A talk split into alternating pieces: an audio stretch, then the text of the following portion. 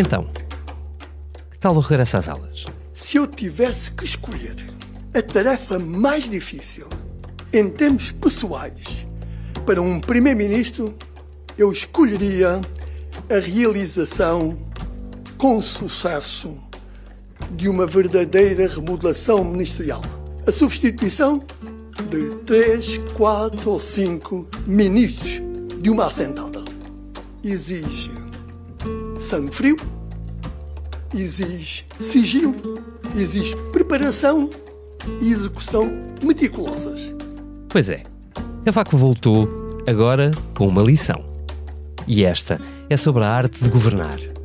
Parece ter sido ouvido muito atentamente. Não sei se já leu, daquilo que ouviu, retira alguns ensinamentos? Não, mas retiro muitos ensinamentos deste jogo de hoje, que é o ensinamento de que, mesmo perante os desafios mais difíceis, o que há a fazer é ter eh, foco no nosso objetivo. Não li e sabem que eu, por princípio, não comento, não vou comentar antigos Presidentes da República e futuros Presidentes da República. Ora, aí está.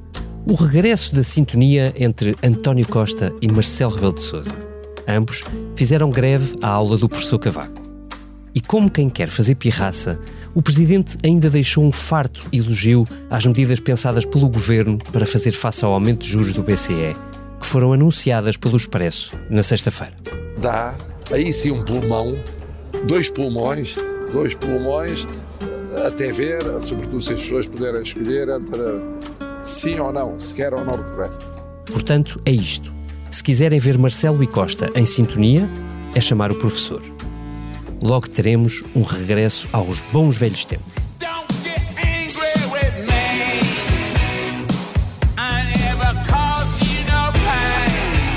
Sejam bem-vindos à Comissão Política. Hoje falaremos do fantasma do professor Cavaco e do pulmão do governo que vai à censura no Parlamento. E sim, talvez tenhamos alguma coisa a dizer sobre isto também. A filha mais bonita do que a mãe. E somos as duas Marias. Mas a filha ainda apanha uma gripe, já viu bem quanto conta. Este podcast Expresso é só um de muitos que pode ouvir no site do Expresso ou na sua plataforma preferida. Histórias inspiradoras, os debates que importam, entrevistas exclusivas. Da cultura à política, da economia ao humor. Ouça onde e quando quiser. Fica a par das últimas novidades em expresso.pt barra podcasts e nas nossas redes sociais. Expresso. Liberdade para pensar. Ora, hoje, nesta Comissão Política, contamos com os comentários caseiros da Eunice Lourenço, editora de Política do Expresso. Caseiros porque ela está a falar connosco de casa. Olá, Eunice Lourenço. Olá. Temos também o muito ansiado regresso ao nosso, do nosso professor preferido, especialista em direitas, presidentes e políticos em geral. Sejas bem regressado, Vitor Matos. Olá, olá, Political Junkies. Espero, espero que as férias tenham sido boas e que estejas preparado para moderar muitas comissões políticas. Foram muito melhores do que poderiam ter sido, como vocês vão perceber pelo meu que não me sai da cabeça. Ah, don't spoil. no spoiler, please. João Vieira Pereira, para completar o elenco, nosso diretor, para nos dar uma aula sobre como reagir aos juros do BCE. Olá, João. Olá, viva. E reagir, hum. quer dizer, reagir, não sei se é a palavra certa, mas não, pronto. Pois, não sei. mas como sobreviver aos juros do BCE. Isso talvez. Bem, Vitor, um, pela pequena sondagem que aqui fiz, eh, muito rigorosa, porque pronto, somos só três, eh, quatro, um, tu foste quem conseguiu ler mais páginas do livro do professor Cavaco. E portanto eu queria uhum. que nos contasses se isto. E, a, e, a, pergunta é séria. É, esta parece ser uma, uma, é uma escrita muito uh, simples, não é? Para, dizer, para não dizer simplista, uh, tu chamaste-lhe. Ou simplória. Uh, chamaste-lhe qualquer coisa como ala para totós. Deixa-me perguntar-te. Se é, é possível dizer que isto é uma coisa demasiado banal? Com, ou estamos naquele tempo da política em que até dizer banalidades é uma coisa que sabe muito bem? Acho que é mais isso. Hum. Uh, mas deixa-me eh, aqui contextualizar a coisa que eu acho que é importante. É assim, o que nós estamos a ver aqui é Cavaco Silva para o seu lugar na história. Uhum.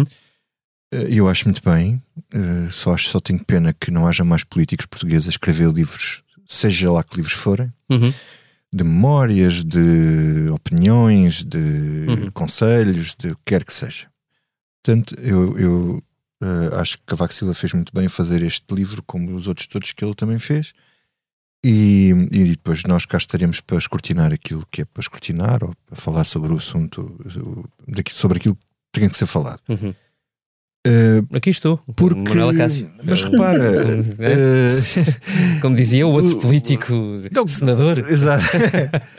Cavaco Silva tem 83 anos e, e é natural que ele não queira deixar aos outros a possibilidade de escrever a sua história, sendo ele uma figura muito polarizadora, onde de um lado tem muitas opiniões negativas e mesmo do lado daqueles onde tem opiniões positivas também não há muitos às vezes a defendê-lo em, em terreno aberto Uhum. porque Sim, tirando os ex-ministros. é? e mesmo há muitos ex-ministros que, enfim, é uma coisa é o que eles dizem aqui, outra coisa que a gente Ah, conversa que é que ali tu sabes que eu não sei? Tu sabes que eu não sei. Sabes bem, nos anos 90 havia uma, havia uma, um- um- uma diversão que, que falar com, com cavaquistas a dizer mal de cavaco, não é? Que aquilo, a partir ali de 1990 e qualquer coisa, eh, um desporto nacional da direita era dizer mal do próprio cavaco, quer dizer, toda a gente sabe que é assim. Bom, mas não interessa. Agora, eh, em relação ao conteúdo do livro, eh, eu acho que há aqui um exercício, há aqui uns exercícios interessantes a fazer. Porque eu, quando eu disse, eh, meio a, brincar, meio a sério, que isto era a arte de governar para totós, é porque o livro eh, é um aspecto, eh, posso dizer, não é muito sofisticado e ver isso como um aspecto negativo. Ou dizer que é um livro que basicamente eh, eh, postula uma série de regras, vamos chamar regras, para aplicar, como Cavaco disse, em termos ideais, mas são coisas de bom senso e que deviam ser referência de qualquer primeiro-ministro, coisas sensatas e prudentes, em geral. Em geral. E o que é que isto, porque é que o livro é importante no momento em que nós estamos a falar? Porque a realidade política baixou uns quantos patamares em relação àquilo que devia ser o sensato e o prudente. E, portanto, esta mediana traçada por eh, Cavaco Silva no seu estudo que ele diz normativo, eh, portanto, a linguagem economista, eu, eu- daquilo que eu consigo ler é em termos abstratos e não em concreto. Ahm, Não, e oh, desculpa interromper-te, Vitor. E ele, na apresentação do livro, no fundo, explicou que isso de ser eh, normativo é traçar o ideal. sim, sim, Ou sim, sim, seja, exato. hum, Como deveria é- ser, ele como uma coisa deveria ser. Ele diz mesmo como inatingível. deveria ser eh, inatingível, Sim, inatingível, mas uma forma de com se uma, proteger da- daquilo que está lá e mas que com ele não uma fez. presunção de que ele atingiu. Não. Sim, Mas sim, mas pronto, presunçãozinha podemos de depois, podemos depois falar disso.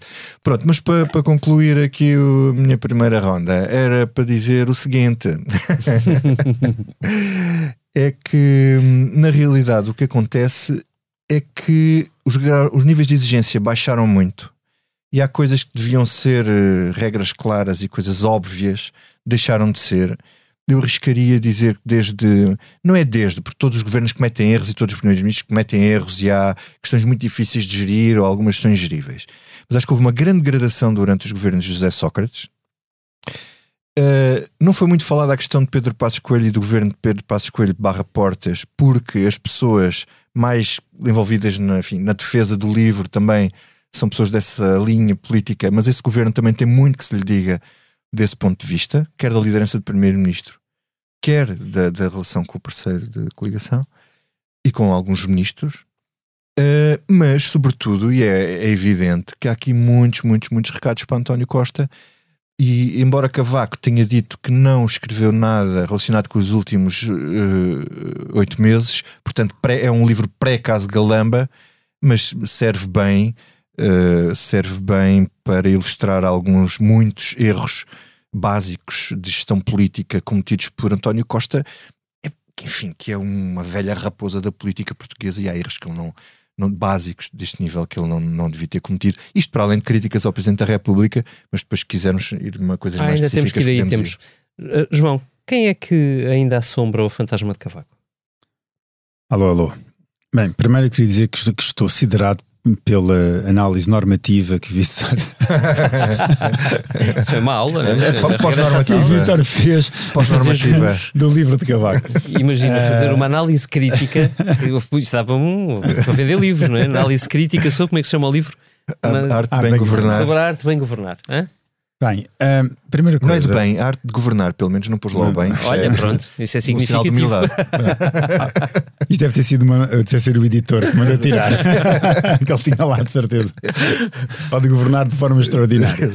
Um, bem, mas eu acho que estamos um bocadinho mal. Eu vou começar pela parte negativa. Acho que estamos um bocadinho mal quando, quando é preciso que Cavaco Silva nos venha dizer o que é que, é, o que, é, o que, é que deve ser sensa- sensato e prudente na política. Quer dizer, acho que é uma análise um, bastante. que precisarmos que seja Cavaco Silva a dizer isso não, não é um bom sinal sobre como é, que as coisas, como é que as coisas andam. E nós temos todo um exemplo de uma série de, de episódios que foram eh, acontecendo ao longo do tempo para, para mostrar isso. E que acho que o Vitor tem razão quando diz que há aqui toda uma. Há uma degradação grande da política a partir. Quer dizer, eu não acho que não começa só com Sócrates, começa um bocadinho antes, que a gente vai nos lembrar com, Não, o próprio Cavaco também com, com a saída de Durão e, e, e- já, já, já vamos a Cavaco Silva, com a saída de Durão e tudo o que aconteceu depois- no, na, na- na- naquele governo hum, de má memória eh, até, até, até a chegada de, de José Sócrates, a primeiro-ministro. Mas hum, eu. eh, esse é o primeiro ponto. Segundo ponto, depois há toda esta reação epidérmica imediata da esquerda que assume aqui uma posição moral de que não quer receber conselhos de Cavaco Silva, como se Cavaco Silva fosse tipo o menino feio da política eh, em Portugal. E eu acho que é profundamente injusto este, este, esse, essa gaveta onde puseram Cavaco. É verdade que nós temos imensas críticas que podemos fazer aos anos enquanto foi Primeiro-Ministro e aos anos em, em que foi Presidente da República, mas nós não podemos esquecer que estamos perante uma figura que conseguiu não só duas maiorias absolutas, como conseguiu dois mandatos de Presidente da República um, e que até agora, pode ser que no futuro António Costa o, o, o ultrapasse, foi do- dos governos em. em ou, ou ou de quem liderou mais, eh, quem governou mais tempo, ou teve encargos políticos de alta. De, alto estatuto de- de- durante, durante mais tempo. Posso fazer uma, uma, uma pergunta que é quase um desafio? Vou pôr no papel de advogado do diabo, João. O, o, eu estive a recuperar, antes de ainda de ter nas mãos o livro do. O novo livro de Cavaco Silva, fui recuperar a Autobiografia 2, que era um, lembro, um livro que eu me lembrava, ah, em que ele fazia o Autobiografia 2, para quem, não, para quem não conhece, é o livro em que Cavaco recupera as memórias eh, e os bastidores, se tu quiseres, da sua, do, do seu tempo enquanto Primeiro-Ministro. Uh, e da relação muito atribulada já naqueles últimos mandatos com naquele último mandato com uh, Mário Soares.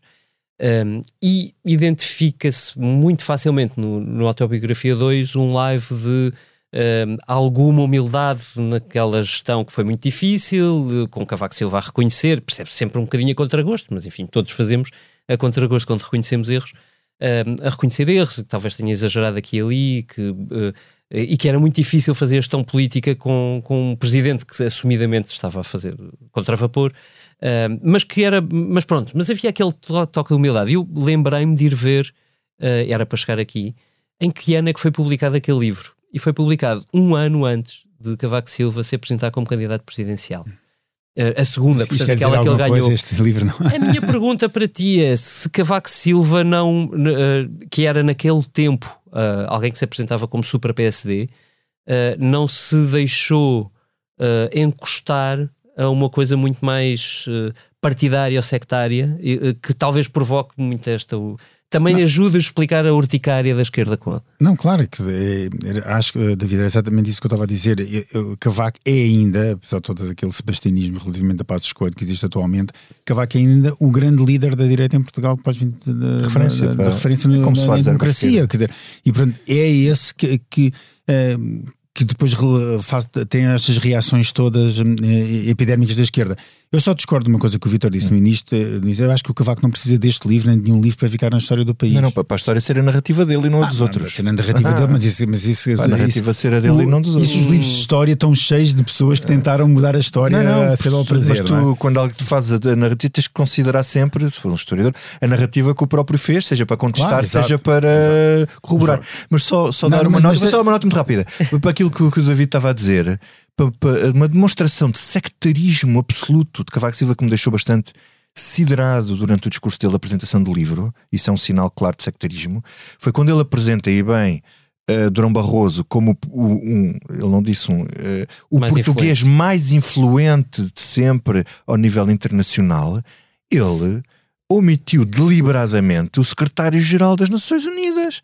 O secretário-geral das Nações Unidas, eu não a quero acreditar que ele esqueceu de que eh, António Guterres era secretário-geral das Nações Unidas, mas se calhar Ele tinha. só acha é que ser presidente da comissão é ter mais influência do que ser secretário Isso isso explica muito sobre o pensamento de Cavaco relativamente à Europa. Isso significa o que ele pensa, mas é sobre o- o- um socialista, acho eu. Pois não. Eu, eu sei. acho que não ia, tão, não ia tão longe. Até, aliás, a política está feita de sectarismos, quer dizer, há- então à direita e à esquerda. Sim, de acordo. Ah, agora, ah, eu acho que culpar. E Guterres será sempre o homem que sucedeu o Oh, Cavaco. Ah, pois, isso. Ah, pois. É E o professor não esquece. Mas deixa-me deixa só continuar a minha ideia e eu vou- eu vou-me calar. Eh, acho que culpar, como agora a esquerda tenta com este, alguma esquerda tenta com este livro, culpar Cavaco por tudo aquilo que acontece mal no país, parece que se tornou de tornou moda. E nós não esquecemos o que é que foram aqueles anos, não é? E, de- e foram os anos de maior crescimento da economia portuguesa, de longe. É verdade, depois houve a crise de 92, 93, aquele, aquele período que depois ajudou até, até à queda do governo. Mas era um, era um oásis. Ma- ma- Mas, não, mas foi os anos de maior crescimento sempre. E depois, e depois na altura dizem assim: ah, mas e só crescemos por causa dos fundos europeus e da entrada na União e o boom, etc. Mas nós nunca tivemos tantos fundos europeus como temos atualmente. Mundo é diferente, Nunca tivemos. tudo. Não, pronto, ok. É, mas é é tudo diferente. diferente. Mas a para verdade é que nós tivemos num Não é país. Em que houve um crescimento enorme do país e, de- acima de tudo, além do crescimento do país, houve um crescimento da qualidade e da capacidade do poder de compra de- dos portugueses, que foi absolutamente notável eh, na- naquele período. É verdade que há imensos erros a apontar, agora muito mais fáceis de ver, ao que Cavaco Silva fez, quer dizer, o tudo o que aconteceu na agricultura, tudo o que aconteceu na pesca, eh, a aposta brutal no betão, tudo, tudo isso, é, tudo isso é verdade. Há Mas coisas- foram, foram períodos muito importantes para a economia portuguesa, coisas que ma- nunca mais se verificaram na economia portuguesa em termos de crescimento. Nunca mais, né? Há na- coisas mais intangíveis das- do ponto de vista político que são, quer dizer, são um bocado ao contrário disso, mas podemos depois falar. Mas disso. espera, deixa-me só ouvir a Eunice Lourenço. Eunice, eu, eu gostava de te perguntar se tu, eh, pela reação de Marcelo Rebelo de Sousa ao livro, achas que previsível que o, presidente, que o ex-presidente Cavaco Silva faça um manual sobre como ser um bom presidente? Eu adorava. Acho que chegará o momento. Não sei se ele vai arriscar chegará essa. o momento de Cavaco. Essa não sei. Eu, é assim, em parte, ele já dá umas achegas neste livro sobre como ser um bom presidente. Dá sim. Mas. Já assim não, eh, não, eu não permitir fugas de informação. A não ser nas Não suas memórias sobre as reuniões de quinta-feira. Aham. E não extravasar demasiado as suas competências, nem extravasar demasiado em público, de forma a que a opinião pública passe a reprovar esse extravasar. Portanto, há ali uns recados. Mas ele até põe o ónus no eh, Primeiro-Ministro, eh, que é uma coisa que pode Leria muito dirigidos a Marcelo, mas como diz o Vítor, com o ónus no Primeiro-Ministro. Agora, eu gostava muito de ler também o- um manual sobre como ser um bom Presidente eh, da República. Marcelo, na reação, começou daquela maneira que nós já muitas vezes o ouvimos eh, começar, que é eh, eu não comento, eh, e muitas vezes depois a seguir comenta. Desta vez eh, não comentou de facto, mas ao fazer isso também desvalorizou eh, Cavaco Silva. Marcelo, quando não comenta, e, também comenta. e há uma coisa. Hum, É, está sempre presente. eh, eh, Eu não vou comentar isso, e mas há uma coisa muito. que. Sim, muitas vezes ele faz isso. Eu não, como sabem, eu Não, como presidente não comento ex-presidentes. ele aqui Mas comentou Durão dizer. Não, não, não, não, ele, ele costuma fazer uma coisa pior- melhor, no sentido da, da, da- da pequena maldade, que é eu não comento futuros ex-presidentes da República e, e quando deixo for ex-presidente não faço fazer comentários aos atuais. Uhum. Portanto, Sim. já tudo dito. Acreditamos. Não, está tudo Ou dito, seja, é que acha calado. também que Cavaco. Sim, sim, devia, diz que Cavaco devia estar calado, porque ele se compromete a não comentar quem oh, lhe suceder. Mas não é há, verdade. há- Que Cavaco há uma devia coisa, fazer. há uma coisa muito deliciosa nesta coisa do Cavaco com o Marcelo nisto, que é que o Marcelo, como comentador, classificou Cavaco presidente como um presidente herbívoro. entre aspas, que come erva. erva. E, portanto, ele, como um presidente carnívoro, uh, enfim, será um presidente que morde e, e que faz sangue, não é? Este não quando ele morde a sua própria Vamos língua. ver e... se faz sangue em primeiros ministros. ah, e se faz sangue em primeiros ministros ou em líderes da oposição. Porque eu acho que nesta. hum, hum, nesta. como é que eu ia dizer? Nesta bizarria, ah, Marcelo. hum, Cavaco, também há um, há um subtexto muito interessante de ir vendo, uh, que é a forma como um aposta em Montenegro e o outro aposta em moedas. Hum, explica isso. Ambas figuras que estiveram presentes na apresentação do livro de Cavaco Silva. Mas nós temos visto um ressurgir de Cavaco na política portuguesa, sobretudo como apoio a Luís Montenegro. Uh, Cavaco apoiou a candidatura de Montenegro e tem aparecido, eh, incluindo em acontecimentos, em eventos partidários, um deles foi com autarcas em maio, Uhum. como eh, apoio e mais do que apoio, como um aglutinador de apoios a Montenegro. Enquanto que Marcelo, eh, ainda que no exercício da função presidencial, que não deve ou não devia ter leituras eh, eh, de apoios partidários, Marcelo foi passando muitas vezes a ideia de que mesmo com Montenegro na liderança, o PSD ainda não é uma alternativa e, por outro lado, vai promovendo moedas de várias maneiras, seja aparecendo ao seu lado em momentos eh, relevantes, como as cheias em Algés, Ou, ou passando ao seu lado ou puxando para o seu lado, não é? Seja puxando para o seu Uhum. lado e promovendo a sua ascensão protocolar eh, na Jornada Mundial da Juventude e, portanto, parece que há aqui um presidente e um ex-presidente que também têm os seus, cada um o seu preferido hum, para a liderança do PSD e para ser alternativa a António Costa. Notas finais eh, sobre o professor Cavaco, Vitor deixa-me- há Matos. aqui uma, uma coisa interessante que é. hum, Há muitas, muitas coisas que encaixam em António Costa, eh, em críticas a, a- a António Costa. Hum, podíamos aqui elencar uma série delas, mas em geral encaixa, muitas coisas encaixam em, em erros políticos considerados por Cavaco erros políticos.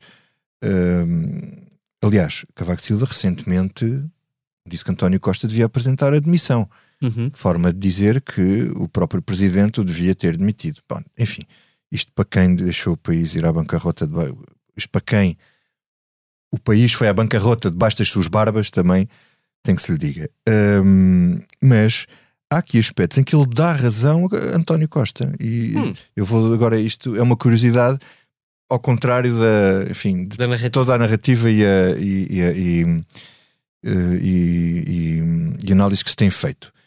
Ele, eh, é uma coisa que eu acho um bocadinho enfim, esdrúxula. É, é o próprio Cavaco Silva foi 10 anos Primeiro-Ministro e 10 anos Presidente da República ter que andar a citar o Gomes Cantilho e Vital Moreira sobre os presidentes, sobre os poderes do Presidente. Ele não precisa de fazer isso, ele foi exercer o cargo, não precisa se basear em juristas para dizer como é que se deve exercer o cargo. Isto é uma coisa puramente política. É a memória que ele tem. Basicamente, ele diz: não, isto é para, se, para teres respaldo. preciso- É, Espera aí, deixa-me acabar só, deixa-me só acabar. Não, mas é que é preciso lembrar que Canutilho e Vital Moreira escreveram o livro a pedido de Soares, Ah, sim, e eram os dois. numa guerra com Cavaco. Ok, ok, isso é interessante para reforçar ainda mais. Ele diz que a responsabilidade do governo perante o Presidente da República é veiculada exclusivamente através do Primeiro-Ministro. Não podendo o Presidente pedir contas diretamente a um Ministro, nem muito menos Oh. demiti-lo individualmente. Ou seja, vamos aqui elencar os casos. Mário Centeno foi o primeiro que o, que o professor Marcelo deixou numa situação tempo a bastante, ligar diretamente aos ministros. bastante difícil. Mas isso pode Bastante acontecer. difícil e que chegou a e que fazer uma nota a dizer que só não o demitia, Demitia por- podia. É verdade. Constança Urbano de Souza, Uhum. Que é uma das coisas que ficou entalada ah, ah, na garganta, uma, uma espinha atravessada na garganta do Dr. Costa, que isto como diria a Uhum. OC nos velhos tempos do PREC. Ah, o, o- quando admitiu, quando António Costa jura a pé juntos que ele ia admitir no, no- no domingo seguinte. uh, quando uh, pede contas uh, diretamente ao Ministro da Defesa e o chama lá e faz uma acariação entre o Primeiro-Ministro e o Ministro da Defesa por causa da questão do Gouveia e Melo. Uhum. e, finalmente, a questão Galamba, onde eu acho que o que pesou mais António Costa foi a memória do caso Constança e ele não queria que se repetisse a ideia que tinha sido Marcelo admiti-lo e não o, o próprio António Costa. E, portanto, há aqui um pequeníssimo parágrafo. Eu acho que não é pequeno, quer dizer, em que uh, isto é uma rabecada imensa ao Sr. Presidente da República e basicamente a dizer que, que, que António Costa tem razões de, de queixa do, do, do, Presidente. João. Eu só queria, atenção, eu não sou um cavaquista, nunca fui, nunca vou ser. Mas eu, só, mas, eu, mas, eu, mas eu, eu, eu, eu dou mal com as injustiças, estou mesmo mal com as injustiças. Reparem, a injustiça sobre o Cavaco Silva é tão grande que o Vitor Matos acabou de dizer nesta sala que a culpa da bancarrota é do Cavaco que não a viu. Não, não, não, disse isso. Não, disse isso. Não, não, não, Deixou que o país. Não, fosse a bancarrota nas barbas dele na presidência. Deixou, atenção, deixou. Claro deixou. Sabes porquê? Porque eu cobri, eu cobri as campanhas dele. E sabes qual era o argumento primeiro das campanhas dele? Eu sou um economista, eu percebo de economista, eu faço falta ao país para acompanhar as áreas económicas. Eu não Sim, sou um desses. Nós também tivemos um, também tivemos um governador aí. em Portugal, ex-secretário-geral do Partido Socialista, que foi para vice-governador do BCE, que dizia que a questão dos déficits duplos não, e gêmeos não existia. Eu não sei o que é que eles dizem. Eu sei, doutorado. eu sei é que temos lá um especialista questão, em dívida no. É, o doutorou-se especializado em dívida não é? Especialista em, em, em ser Primeiro-Ministro. Vitor Matos. E o país Vamos foi a, e não demitiu o governo. Sério, oh, correto, não é sério, correto. Sério, a gente não fala muitas vezes aqui. é correto. Disseste a culpa não, não, de Cavaco ficou nas deixou de, nas barbas foi, dele que o país faz a bancarrota. Foi nas barbas de é Cavaco o mal tudo, que o foi a É o mal disto tudo. Cavaco, Cavaco é utilizado sistematicamente por ser culpado disto tudo. Quer dizer, eu acho que ele, a gente pode, a, a esquerda pode deitar as culpas todas de cima, todas as, eh, as desgraças que aconteceram desde então de Cavaco.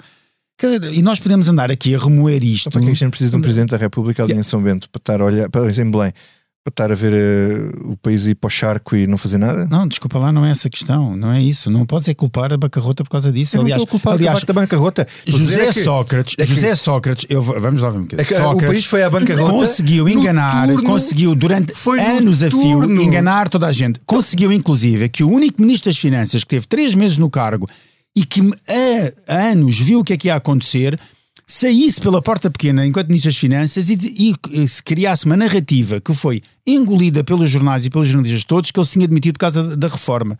Pá, isto é uma coisa inacreditável. Não, e portanto, enganou questão, José Sócrates na questão enganou da dívida. Cavaco. Enganou toda a gente. Enganou Cavaco também. Oh, lá, mas como é que ele pode enganar o Cavaco? É o maior especialista português, ah, ele próprio sentido, o partir, grande especialista economia e a partir do públicas. momento A partir do momento que o, que o centro de decisão e de poder de informação está dentro... Não, mas aliás, não, quando nós criticamos... Não, oh, oh, questão política. Lá, não, engana-se muitas vezes. E enganou-se. Uh, uh, vamos lá ver uma coisa. Quando nós criticamos Marcelo de ter uh, excedido os seus presidentes, os seus poderes enquanto Presidente da República, por ter criado ministros sombra, governos sombra, por andar a, por andar a fazer essas acariações que tu agora falaste e por se imiscuir na vida do governo, não é? Que nós criticamos. E esse não é o papel que deve ser o Presidente da República. Porque, não... obviamente, que o Presidente da República, tenho... em parte de uma lealdade institucional que tem de haver entre, entre o cargo Primeiro-Ministro e Presidente da República, e se de um lado está uma pessoa que é desleal, é fácil o outro tomar mais decisões. Agora, nós não podemos é, é culpar o não, Cavaco Silva por isso, nem por todos os maus que existem ao país, desresponsabilizando aquilo que uma acontece. Responsabilidade uma das críticas em relação ao que o governo uma... está a fazer naquela altura, se forem situações graves e urgentes. Como eu, eu, eu não te interrompi quando, é tu disseste, quando, quando tu disseste esse, essa, essa, coisa que eu não, que eu não concordo. Ah. Portanto, agradeço que não me interrompas. E, é muito, e, e deixa-me só de concluir. É essa, e isto mesmo se passa, isto mesmo se passa relativamente a, àquilo que é hoje a, visão estratégica do país. Porque uma das críticas, e hoje o Daniel Oliveira, eu tive a oportunidade de estar a falar com ele ainda agora, nos cruzamos aqui no, no nos corredores do, do Expresso. Escreveu um artigo sobre a falta aberrante de estratégia e de pensamento político de, de, de, de Cavaco. Mas é verdade que, admitindo que até há uma parte considerável de responsabilidade nisso, porque era tudo muito mais fácil de gerir naquela altura uhum. ou, não havia tanto esse pensamento para onde é que vai o país. A verdade é que hoje nós estamos perante uma situação exatamente igual, é que não há um, um pensamento estratégico. Agora, não podemos Sim. culpar Cavaco Silva por não existir esse pensamento estratégico consistente nos, essa, nos governos subsequentes. Uh, posso só, já agora para não interromper o João? Sim, vou fazer. agora já pode. E depois temos que mudar de tema, porque eu quero ouvir-vos ainda sobre este, aquele grande especialista em finanças públicas que é o Fernando Dina conhecido economista, uh, nas finanças Aí para resolver os nossos problemas com Mas deixa-me só, Doutorado, deixa-me só, doutorado em dívida. Deixa-me só dizer isto.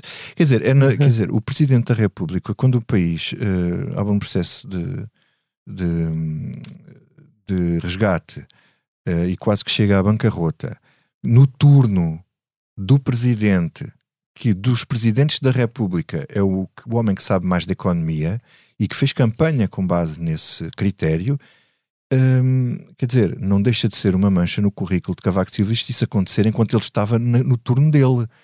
E se ele não interveio o suficiente, ou se entendeu que, deitando o governo abaixo, a coisa podia ser pior, é uma avaliação política se pode fazer. Agora, o que acontece é que foi no turno do maior especialista em finanças públicas que nós tivemos na presidência da República que o país eh, foi ao charco e que bateu na Uhum. parede. Isso aí é indesmentível. É claro que a responsabilidade é do governo, mas o presidente não pode desresponsabilizar-se completamente, porque em situações graves como esta, o presidente tem que ter uma ação decisiva, ou então é só um objeto ornamental e herbívoro, como, diz, como dizia o professor Marcelo nos seus tempos de comentador. Hum, a outra questão, hum, que é a questão do sentido da, da, da estratégico para o país. Quer dizer, eu, eu, eu não sei se Ca- Cavaco teve ali um.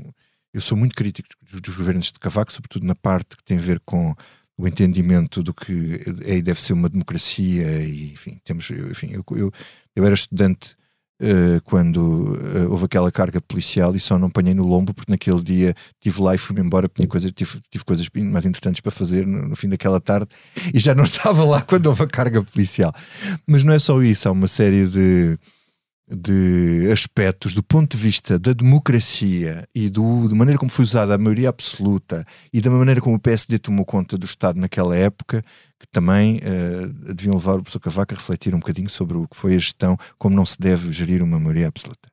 Ao contrário do, da arte de, de governar. Agora, uma coisa é certa, e, e eu acho que é um, um problema bastante grave que o país atravessa, é que nós olhamos para este governo e não vemos, ou aparentemente, eu não consigo ver um sentido estratégico e um ponto de chegada, nem um caminho eh, em, em nenhuma das áreas mais eh, importantes. E que- é que já passaram seis eh, já passaram sete anos. Sete anos, portanto, não estamos no início, quer dizer, se estivéssemos no início ainda dava para pensar. Agora, passaram sete anos e só vimos um governo, a única coisa foi gerir crises atrás de crises Oito, e não Vítor. a apontar. Já vamos em oito? Oito. É para ver lá tu Faço já. oito em novembro. Portanto, ouvir o ministro da, da- da- ouvir o ministro da Educação a dizer que eh, é preciso resolver as coisas com tempo, é pá, isso parece que é gozar com a cara das pessoas. Eunice, passo para ti e aproveito para ligar isto ao nosso segundo tema do dia, que a Comissão Política já vai longa, uh, que é sobre esta forma do que o Governo encontrou, uh, confirmará na quinta-feira em Conselho de Ministros, de tapar o outro buraco que é o dos juros do BCE nas uh, contas dos empréstimos. É uma maneira... Acho que o Governo se portou bem nisto. Eu acho que é, acima de tudo, uma maneira esperta, eh, porque eh, permite ir a algumas famílias, eh, pelo menos, terem um- uma forma de eh, ter algum alívio, se a quiserem usar, sem que isso custe eh, quer ao governo, quer aos bancos. No fundo, irá custar aos próprios clientes eh, com uma, eh, uma recuperação do que agora for adiado lá mais para a frente. Eh, eu acho que o governo, perante a pressão, eh, por um lado, da opinião publicada, por outro lado, a a pressão que, que muitas famílias sentem, e ainda esta segunda-feira vi uma reportagem impressionante eh, na SIC sobre como já há famílias a viverem ac- acampadas eh, numa quinta até eh, relativamente perto das instalações do Expresso e da SIC devido à pressão do mercado imobiliário. Portanto, eu acho que eh, é preciso ir encontrando eh, soluções. Se esta for execuível, eh, ainda bem. Hum. Vitor, Hum, olha, é assim, hum, eu, eu- eu- parece-me que isto enquadra-se um bocado naquilo que eu estava a dizer há bocado. O governo vai fazendo uma gestão hum, interessante de algo de, de- do curto prazo, e enfim, viu-se isso na pandemia, viu-se isso na agora nos ajudas a, ao choque inflacionista, vai arranjando soluções de curto prazo, aproveitando a folga orçamental e o facto de ter as contas mais uh, controladas e tomando medidas one-off, uh, em vez de tendo cuidado de não ter muitas medidas estruturais no, no nível da despesa. Um, acho que pode ser uma boa solução, mas um, lá está. Depois, por outro lado, falta é tomar estruturais que, que, que realmente uh, façam com que o país não esteja tão sujeito a qualquer choque externo. É um problema para nós, um problema grave. Hum. João, e tu? Que ensinas a notícia? É, primeiro ponto, uh, aquilo que o, que o governo apresenta agora, que vai apresentar esta semana em Conselho de Ministros, vamos ver exatamente qual é o, o Quais são as letras pequenas? É? Exatamente, é? as letras pequenas do contrato. Um, não é nada de novo, porque havia bancos que já estavam a fazer isto aos seus clientes quando o conseguiam fazer. Um, a, a, grande questão é um, uma questão de, que torna obrigatório aos bancos fazerem isto se o cliente quiser. E o cliente vai ter esse poder de fazer. Portanto, essa é a grande alta, a alteração. Se isto não é física nuclear, não é? Portanto, se não é uma coisa assim, tcharam, Porquê que não foi feita antes? E a grande questão, e eu acho que este é que é o ponto. Porquê que o governo não fez isto há um ano quando começaram a subir os juros? Ou há seis meses? Sim, que já vão muito altas. Já vão, exatamente. Aliás, o Euribor sobe, subiu para 4,5. Exato. Uh, Porquê que não fez isto há mais tempo? E aqui a questão é, é porque agora é que o governo percebe que as coisas estão a doer. E percebe porquê? Porque aqui é que começam as más notícias. É que aquilo que nós sabemos hoje em dia, quer de falar com empresários, quer de falar de membros de governo ou com outras responsabilidades, é que há um grande abrandamento da economia a partir de julho. Uh, meados de julho, finais de julho. Um abrandamento da economia que se notou em agosto, que se nota em setembro e que tudo se espera que se continue a notar pelos próximos, uh, pelos próximos uh, meses. Isto vai levar uma revisão em baixa das expectativas do crescimento do governo para este ano, que vai crescer ainda por volta dos 2%, 2,1%, 2,2%, qualquer coisa assim, por causa daquilo que vem já de trás, mas põe o crescimento do próximo ano em valores muito baixos. E o governo assustou-se. Assustou-se e disse: Eu preciso rapidamente de dar às famílias maior, a, a, a todas, não é? A maior capacidade de terem liquidez na mão para resolver os seus problemas. Aqui resolve a parte do problema de um milhão de famílias, mais ou uhum. menos, aquelas que podem recorrer, que têm crédito de habitação, a taxa variável, que podem recorrer a esta, a esta solução, e esperamos que no Orçamento de Estado venham mais medidas para colocarem liquidez na, na, na, nas mãos das pessoas, porque as pessoas precisam efetivamente sentir mais confiantes face àquilo que têm no, no final do mês para, para pagar as contas, para poderem começar a gastar um pouco mais, porque o consumo terá tido um, um abrandamento grande e um abrandamento do consumo leva a um abrandamento do crescimento.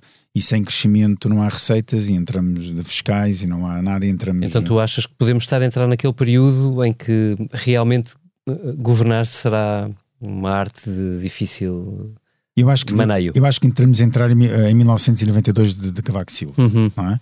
o seja, senhor Presidente também já disse isso, que agora é difícil governar em qualquer lado. Exato. E, e eu acho que estamos a entrar na, nessa fase e o governo, de uma forma sábia, uh, esperta, uh, está a antecipar exatamente porque tem muito mais informação que nós e está a antecipar aquilo que está a acontecer. Então toma esta medida. Um, eh, toma esta medida de forma de, imediata, antes do Orçamento de Estado, até para poder esconder de alguma forma a falta de boas notícias para os contribuintes portugueses em termos de impostos neste Orçamento de Estado. Hum. Vai, irão existir algumas alterações, há sempre alterações fiscais nos Orçamentos de Estado, mas no seguimento daquilo que o PSD fez de apresentar um plano fiscal bastante irrealista, como é bom apanágio de qualquer, de, de qualquer uh, partido da oposição, porque obviamente não tem de apresentar contas, é muito fácil uhum. apresentar medidas irrealistas, Uh, face àquilo que apresentou o PSD, havia, as pessoas esperam que exista uma resposta por parte do governo neste Orçamento de Estado e eu acho que essa resposta vai ficar muito aquém daquilo que as pessoas precisam, daquilo que as pessoas esperavam. E, portanto, numa, numa tentativa de, antecipação, como de, de, gestão de expectativas, esta medida terá sido tomada. Agora, não foi tomada, foi pelas melhores razões, foi tomada pelas razões eh, estratégicas do governo nesta altura e isso deve nos deixar algo preocupados pelo que pode vir aí. Muito bem. Vamos ao que não nos sai da cabeça. E, Sr. Deputado, é algo que não me sai da cabeça e acredito que é essa a minha única preocupação. Eunice Lourenço, tu primeiro. Eu, o que não me sai da cabeça é a campanha eleitoral da Madeira. Eu tenho acompanhado com bastante gosto os textos dos nossos jornalistas, da Marta Caires, nossa correspondente lá, e do João Diogo Correia, que foi um, uh, acompanhar especial. mais de perto uma espécie de enviado especial à Madeira. E tudo o que se passa naquela campanha tem um, é um, um colorido tem um colorido muito madeirense. E assim, é possível encontrar divisões internas em quase todos os partidos, inclusive a nível de ilha, eh, nós temos um texto de ontem da Marta Caires que explica muito bem isso, como é que em Porto Santo uh, o PS está dividido, o PSD também não está muito bem. Temos um texto desta segunda-feira do João Diogo Correia sobre os Juntos pelo Povo, um partido muito madeirense e que teve grande sucesso uh, e que neste momento está transformado numa luta entre, uh, entre irmãos. Um, e depois temos o outro colorido que são a espécie de inaugurações de Miguel Albuquerque, que está, uh, entre aspas, proibido de fazer inaugurações durante a campanha eleitoral, porque a Comissão Nacional de Eleições recomenda que não, que não as faça, mas então ele faz assim umas visitas em que, por exemplo, num dos textos do João Diogo conta que em vez de ser ele a tirar a bandeira que está a tapar a placa de inauguração, manda alguém tirar. Ao menos o Dr. Jardim tirava ele, inaugurava ele mesmo as coisas. Sim, sim. só que agora o Miguel Albuquerque como que para disfarçar que faz o mesmo que Jardim, arranja assim uns subterfúgios. Mas as inaugurações vão ao ponto de. Imaginem vocês, ele esta segunda-feira inaugurou uma ervanária. tendo publicado ele próprio no, seu perfil nas redes sociais fotografias da inauguração da Rominatur, uma nova ervanária em eh, São Martinho. Portanto, se isto não é um. Já foram às melhor... desertas, não? Inauguraram alguma coisa nas desertas, não, não. Às cagarras, falando do professor Cavaco, lembra-me as cagarras. Isto é, tem o melhor e o pior das campanhas eleitorais e tenho pena que se olhe para a campanha da Madeira assim como uma coisa lá longe, quando no fundo também se jogam ali as primeiras eleições de várias lideranças uh, partidárias, nomeadamente de, do Bloco de Esquerda, do PCP todas e da iniciativa e da iniciativa uh, liberal, sim, de todas, menos do, do Dr. Costa, que esse tem uma derrota à partida, passou por lá na última sexta-feira antes da campanha abrir e, pelos vistos, não volta a pôr lá os pés. Muito bem. Vítor Matos, o que não sai da cabeça? Olha, não me sai da cabeça hum, esta coisa de nós pensarmos uh, como a nossa vida pode mudar uh, se tomarmos uma decisão e não outra. Como é que era aquele filme, Instantes Decisivos, ou que era, não é? Porque se entrava Sim. no metro, não entrava no metro.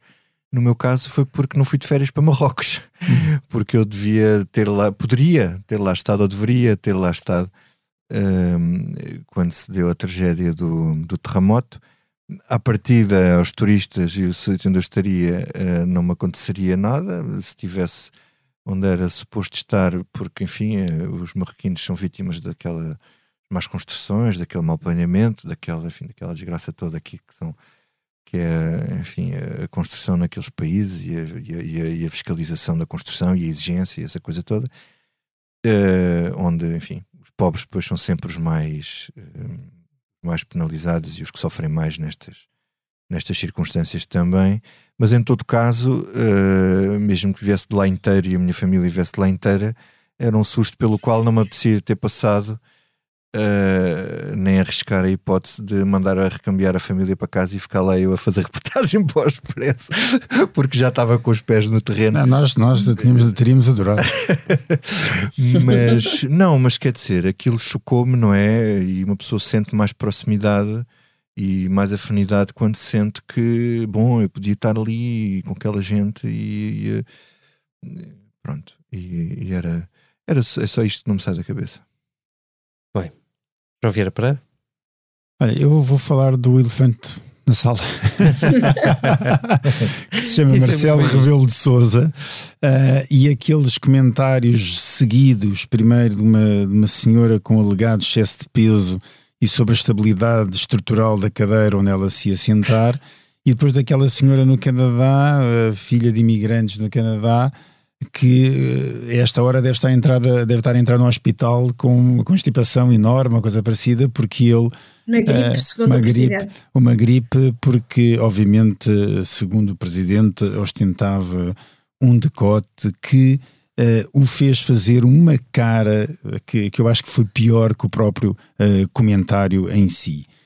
E, e eu fico um bocadinho perplexo quando eu comento isto com muitas pessoas e as pessoas têm aquele ar, eh, não sei, parece que Marcelo pode tudo, não é? Uh, Marcelo tudo é permitido. Ou Porque... então tem o ar que nós fazíamos aos avós quando começam a não ter Pronto, tempo na língua. Ou, ou isso, mas, mas, mas é que os, o- os avós oh, não são presidentes da República, não é? E não têm esta, e, e este cuidado. Quer dizer, os avós da maioria das pessoas. Da maioria das pessoas, exato. Um, eh, e, e- eu acho eh, absolutamente inacreditável. Bem, eu sei que, quer dizer, eu, quer dizer, os meus avós já cá não estão, mas posso dizer que nenhum deles alguma vez os ouvi fazer um comentário menos próprio daquele género eh, relativamente a alguém. E um dos meus avós que eu tinha até era uma pessoa bastante conservadora e, e pronto, e que tendo crescido no Estado Novo tinha uns ideais sobre ah, umas posições com as quais eu partilho zero. Mas, hum, mas, mas, mas, mas eu acho inadmissível e acho-me difícil nós desculparmos estas coisas a Marcelo Rebelo de Souza. Não, não, não se pode desculpar estas coisas ao Presidente da República porque isto só não é- porque ele é uma figura popular e simpática. Isto não é Marcelo Rebelo de Sousa, é o Presidente da República. Exato, é exatamente, ao Presidente da República. Acho que não se desculpa, acho que ele. Acho que há algo profundamente errado com, com o Marcelo Rebelo de Souza. Esperemos que seja momentâneo, que tenham sido apenas duas gafes. Há quem diga, "Epá, mas ele sempre fez isto. Ah, olha, eu nunca tinha notado que ele tivesse sido tão. ah, como, é, como dizia, como é que dizia ah, Ricardo Rios Pereira? Ele dizia que ele era tão trolha, não é? Pronto, dizendo assim. Pois, olha, eh, eu, o que não me sai da cabeça é alguma coisa que talvez deixe o Presidente um bocadinho mais descansado, mas eventualmente talvez também lhe dê uma lição eh, sem precisar de recorrer ao professor Cavaco. Eh, o que não me sai da cabeça é a história de eh, Ian Venner, que é um fundador, um dos fundadores da Rolling Stone, uma das mais prestigiadas revistas de música eh, norte-americanas, não do mundo, que acaba de lançar um livro chamado The Masters, eh, onde eh, faz, publica as suas entrevistas ou conversas com eh, sete dos maiores músicos de- do rock and roll mundial, se vocês quiserem. As conversas são com Bono, com Bob Dylan, com Mick Jagger, com Bruce Springsteen, entre outros. E a dada altura, e é por isso que isto não me sai da cabeça, ele dá uma entrevista este fim de semana ao New York Times, onde o entrevistador lhe pergunta porque é que ele não entrevistou entre os mestres eh, nenhuma mulher ou nenhum homem negro, porque também há músicos, e grandes músicos negros e grandes mulheres eh, eh, da música do século passado que mereciam essa entrevista. E dá exemplos, o jornalista de Janis Joplin, Johnny Mitchell, Stevie Nicks, Stevie Wonder, e vai por aí fora, continua com Carole King ou com Madonna. E a resposta de eh, Jan Venner é simplesmente esta. Uh, relativamente às mulheres, nenhuma delas conseguiria articular-se a este nível intelectual. Eu estou a traduzir diretamente a resposta de Jens Venner. A lição para o Presidente da República, Marcelo Rebelo de Sousa, é que no dia seguinte Jan Venner foi demitido da, da administração da empresa da Rolling Stone, que foi, insisto, fundador, cofundador, uh, e de que ainda fazia parte. Nos Estados Unidos não se perdoa, chame-se o que se chamar, era bom que um Presidente da República, mesmo que de outra geração, aprendesse que o mundo de hoje não é mesmo o mundo de antes de 25 de abril de 1974. E dito isto, esta foi a Comissão Política do Expresso, editada com mestria e gentileza do João Martins, ilustrada com brilhantismo pelo Carlos Paes e moderada por mim, David Inês. Em pleno regresso às aulas, foi uma reunião marcada por um fantasma, que volta e meia regressa, para assombrar, Não sabemos se o governo, se o PSD, talvez a banda sonora seja a do filme que regressou agora a uma sala de cinema, a do Cinema Turim, recuperado para nos fazer regressar aos anos 80. Talvez se lembre, talvez a direita precise deles. Who you gonna call? Até para a semana.